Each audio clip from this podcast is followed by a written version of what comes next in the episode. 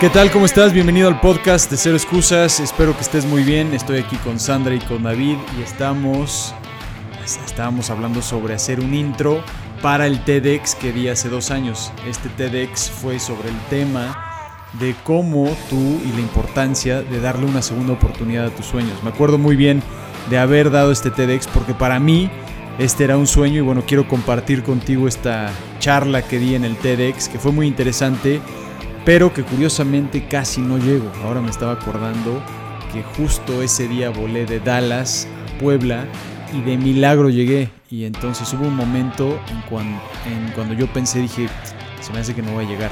Pero bueno, afortunadamente sí llegué y se dio y quiero compartirlo contigo. Muchas veces en la vida, a veces pasa así, que sientes que no vas a llegar, que sientes que no vas a lograr ese sueño, pero hay que seguir, hay que seguir creyendo en él. Que tengas un buen día y disfruta de este audio. Chao.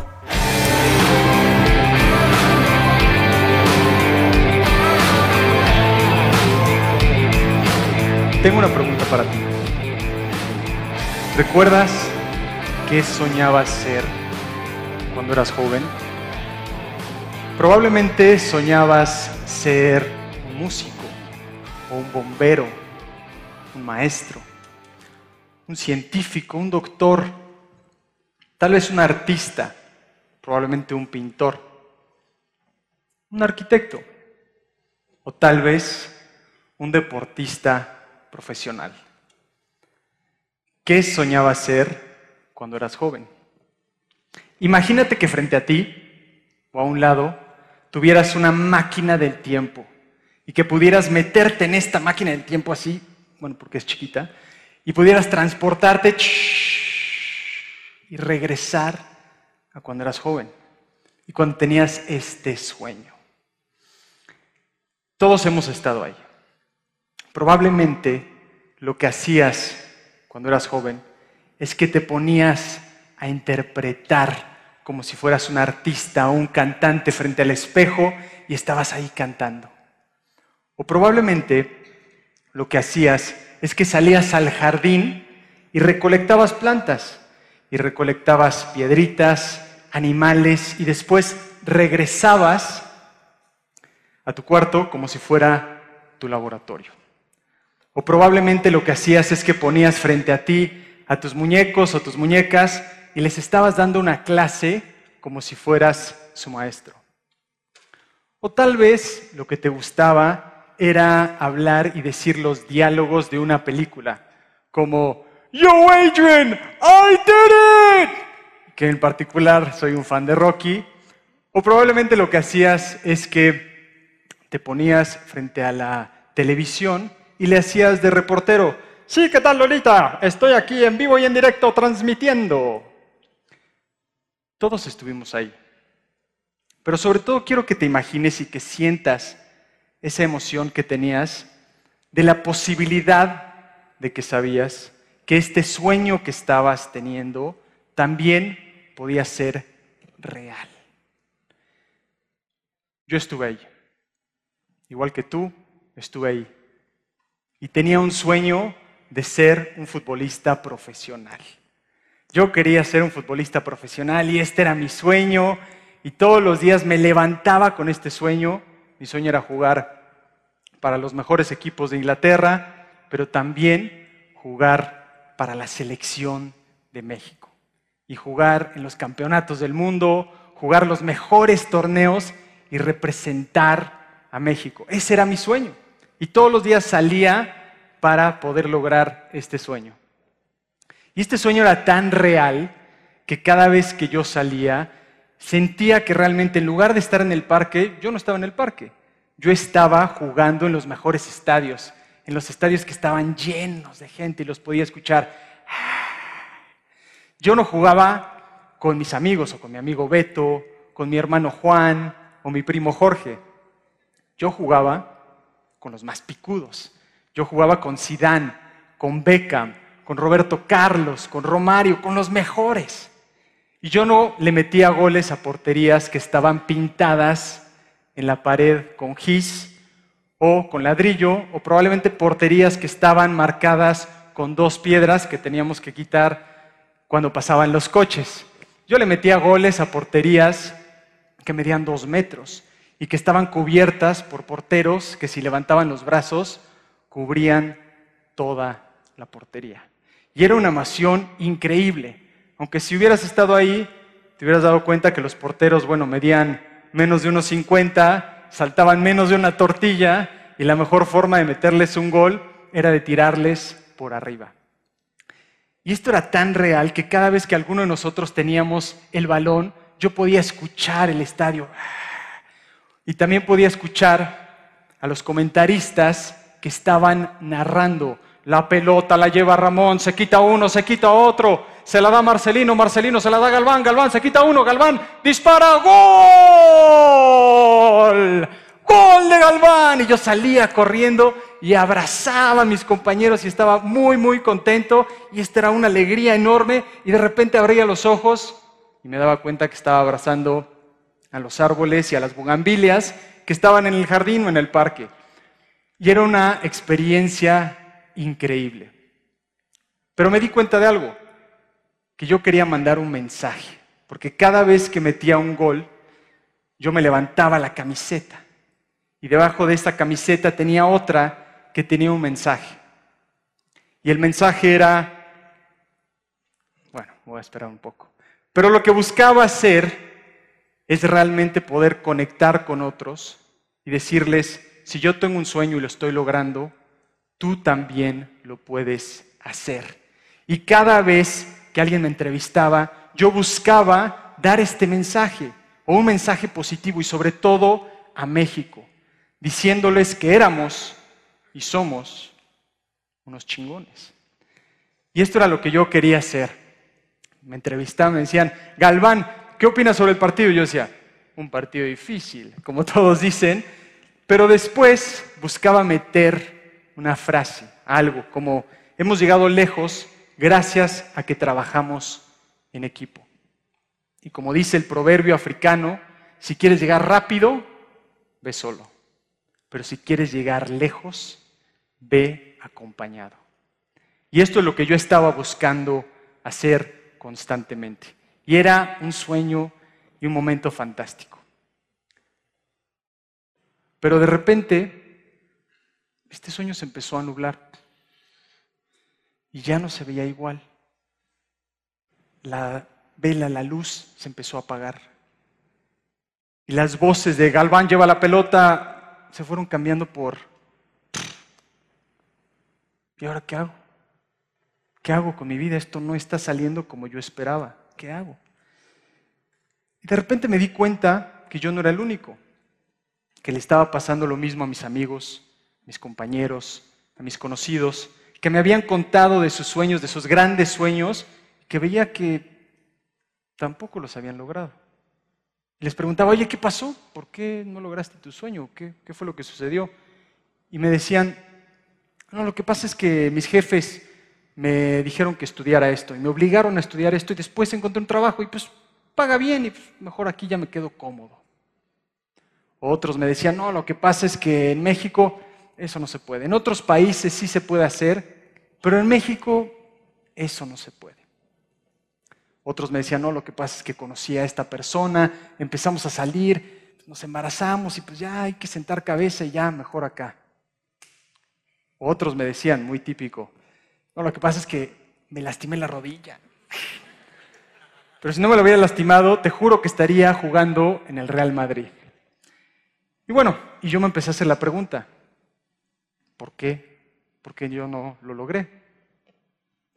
¿Por qué no lo lograste tú? ¿Qué pasó? Y yo me di cuenta que al principio también le estaba echando la culpa a todos, es que esto es por el otro. Pero hubo un momento en donde me di cuenta que lo que estaba haciendo es que no me estaba haciendo responsable de mi vida y no estaba siendo el capitán de mi propio destino. Y lo que me daba miedo era fracasar, me daba miedo salirme de mi zona de confort, me daba miedo tener esas experiencias. Y entonces dije, mejor aquí me quedo, donde estoy cómodo. Pero no quería salir y que otros me dijeran, no, es que no eres lo suficientemente bueno. Y entonces me quedé ahí. Pero también lo que pasaba es que estaba escuchando a otras personas, otras voces que me decían, no, no, no, es que eso lo que tú quieres, no, eso de, de ser futbolista profesional es para los que no estudian. No, no, no, ser realista, eso es un sueño, es una tontería, ya mejor sienta cabeza. Poco a poco también los fui escuchando.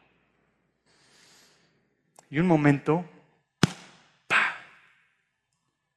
desperté y me di cuenta que el sueño se había terminado. Yo estaba en Inglaterra y estaba buscando jugar con equipos profesionales, estaba mandándoles cartas, todavía se mandaban cartas en aquello entonces, pidiéndoles una oportunidad y todos me contestaban y decían, gracias, pero no gracias. Estás muy viejo. Y el tren se había ido. Y la sensación que tuve en ese momento es una sensación terrible. Y ahí entendí una frase muy buena de Benjamin Franklin que dice, la mayoría de la gente muere a los 25 años y la entierran a los 75 años. Yo tenía 25 años y por dentro estaba muerto, estaba podrido, me sentía mal. Digo, ¿qué hago con mi vida? Todo este sueño que había construido ya nunca será. Y la sensación era terrible. Y de repente algo cambió. Me corrieron de mi trabajo. estaba yo en un trabajo, yo había estudiado sistemas, y me, estaba en un trabajo en el cual me pagaban por hora nalga, es decir, por estar sentado horas, y hora oreja por hacer llamadas. Y de repente me habló mi jefa, no mi mamá, sino mi jefa del trabajo, y me dijo, Pepe, nos caes muy bien, eres muy buena persona, pero pues, la verdad es que lo que haces aquí no eres muy bueno. Pero veo que tienes otras habilidades y que vale la pena que las maximices y que hagas lo más que puedas con esto. Y desde ese momento dije, nunca más.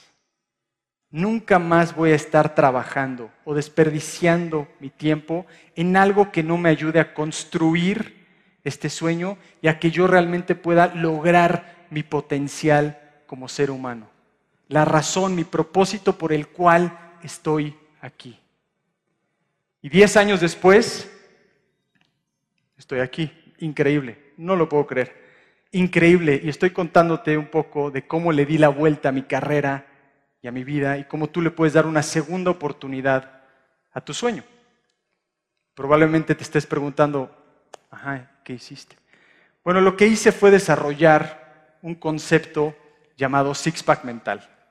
Y six-pack mental es muy similar, así como cuando vas al gimnasio y vas a entrenar al cuerpo, los músculos, bueno, no todos de aquí, pero algunos de ustedes, y vas a realmente sacarle el potencial al músculo, lo que tiene adentro, lo mismo es con Sixpack Mental, sacar el potencial del ser humano y lo que tiene para poder realmente maximizar lo que tiene el ser humano.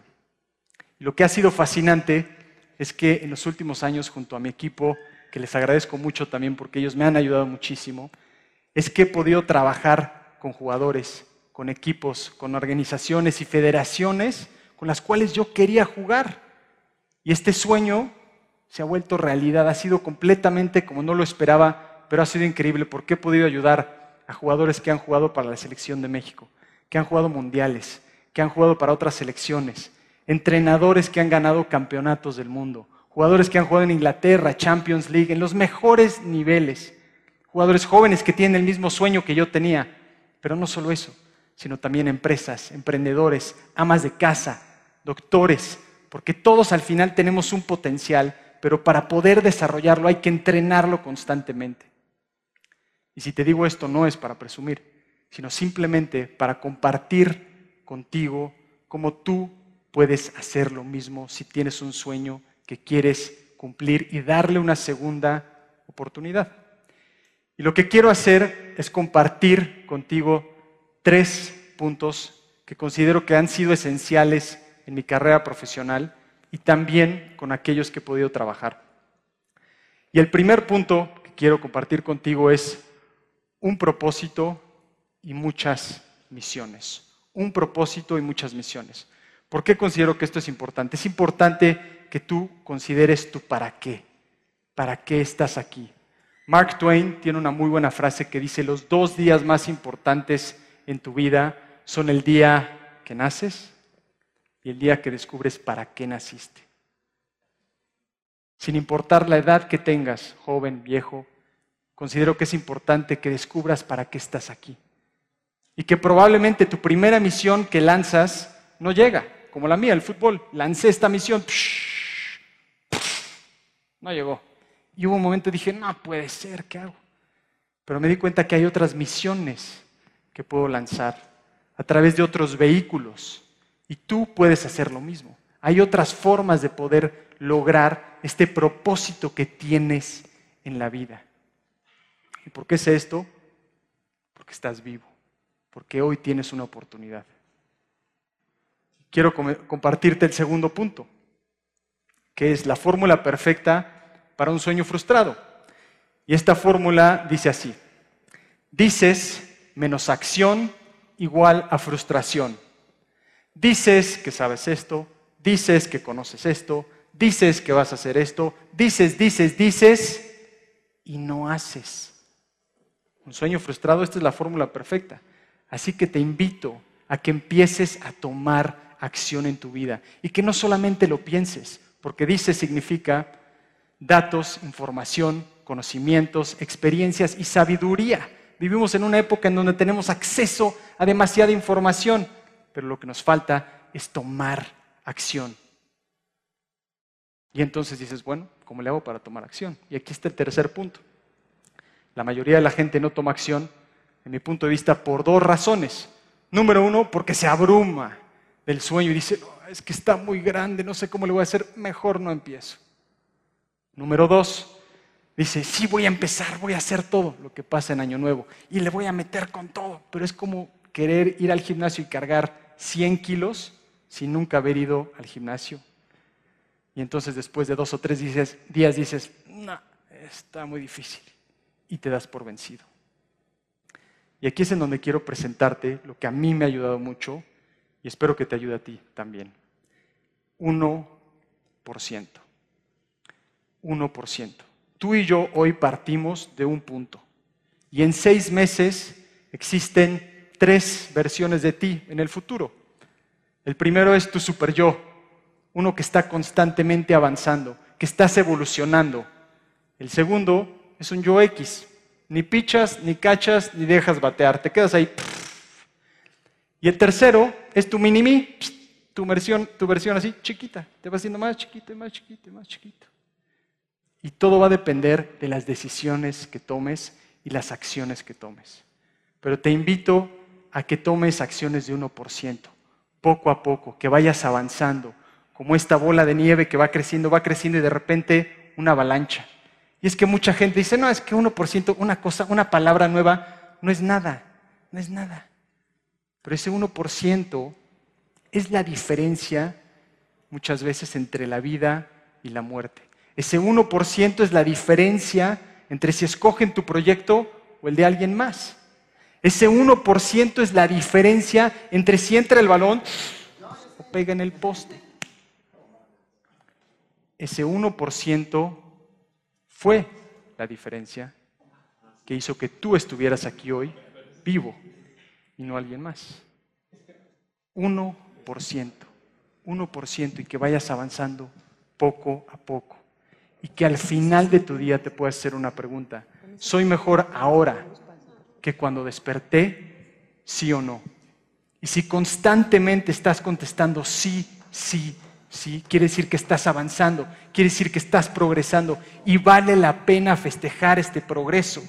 Y al final te darás cuenta que no es el sueño y que llegues, sino está en el camino, en cada acción, en el proceso es donde se disfruta, donde realmente lo puedes vivir y donde lo puedes también festejar.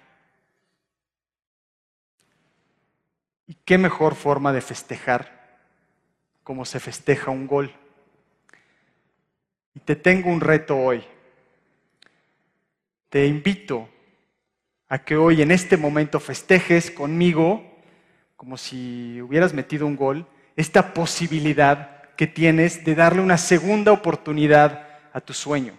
que tú y yo podamos festejar que estamos vivos, que estamos acá, que tenemos esta oportunidad increíble y lo festejemos como se festeja un gol. ¿Les parece? Pero ¿cómo se festeja un gol? ¿Se festeja sentados o parados? Entonces, ¿por qué no nos paramos? Porque la jugada está muy cercana y lo vamos a festejar, ¿no? Yo lo voy a narrar y acompáñenme a festejar este gol, pero quiero que pienses que estás festejando tu gol, tu oportunidad que tienes de estar vivo y darle una segunda oportunidad a tu sueño y rompas este muro mental. ¿Listo? Lleva la pelota Ramón, se quita uno, la gente se emociona, empieza a gritar, lo está alentando.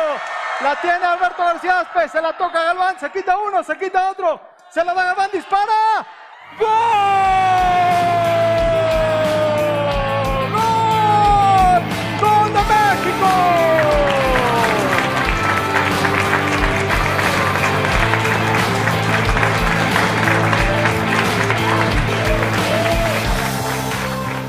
yo puedo, tú también puedes. Gracias.